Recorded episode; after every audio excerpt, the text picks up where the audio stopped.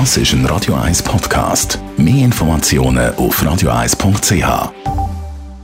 Jetzt Gesundheit und Wissenschaft auf Radio 1. Unterstützt vom Kopfwehzentrum Irlande Zürich. www.kopfwww.ch Stress kann nämlich Persönlichkeit verändern. Dass man unter Stress anders reagiert, liegt in der Natur von der Sache. Man ist zum Beispiel gereizter, kennen wir alle.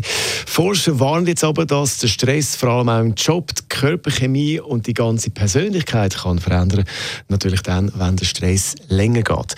Forscher von der amerikanischen Universität Illinois haben die Schnittstelle, was ist äh, nur Stress und wo gibt es Persönlichkeitsveränderung genauer angeschaut. Epigenetik heisst das, das Fachgebiet von der Biologie, das untersucht, auf welche Art chemische Veränderungen die Aktivität von einem Gen beeinflussen, ohne dass die DNA-Struktur selber modifiziert wird.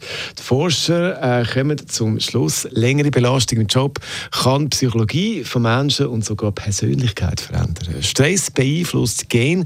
Einer der Forscher von dieser Studie sagt, dass die Persönlichkeit von einem Menschen zwar nur zum Teil auf Gen basiert. Da geht es aber nicht um die Gen an sich, sondern die Art, wie die genetische Information auftaucht. Veränderungen in der sogenannten Genexpression können vererbt werden. Und das macht das Thema Stress besonders wichtig. Nach dem Thema Stress, jetzt würde ich vorschlagen, ein Anti-Stress-Song von John Lennon, Imagine, ja, bei Radio 1. Das ist ein Radio 1 Podcast. Mehr Informationen auf radio1.ch.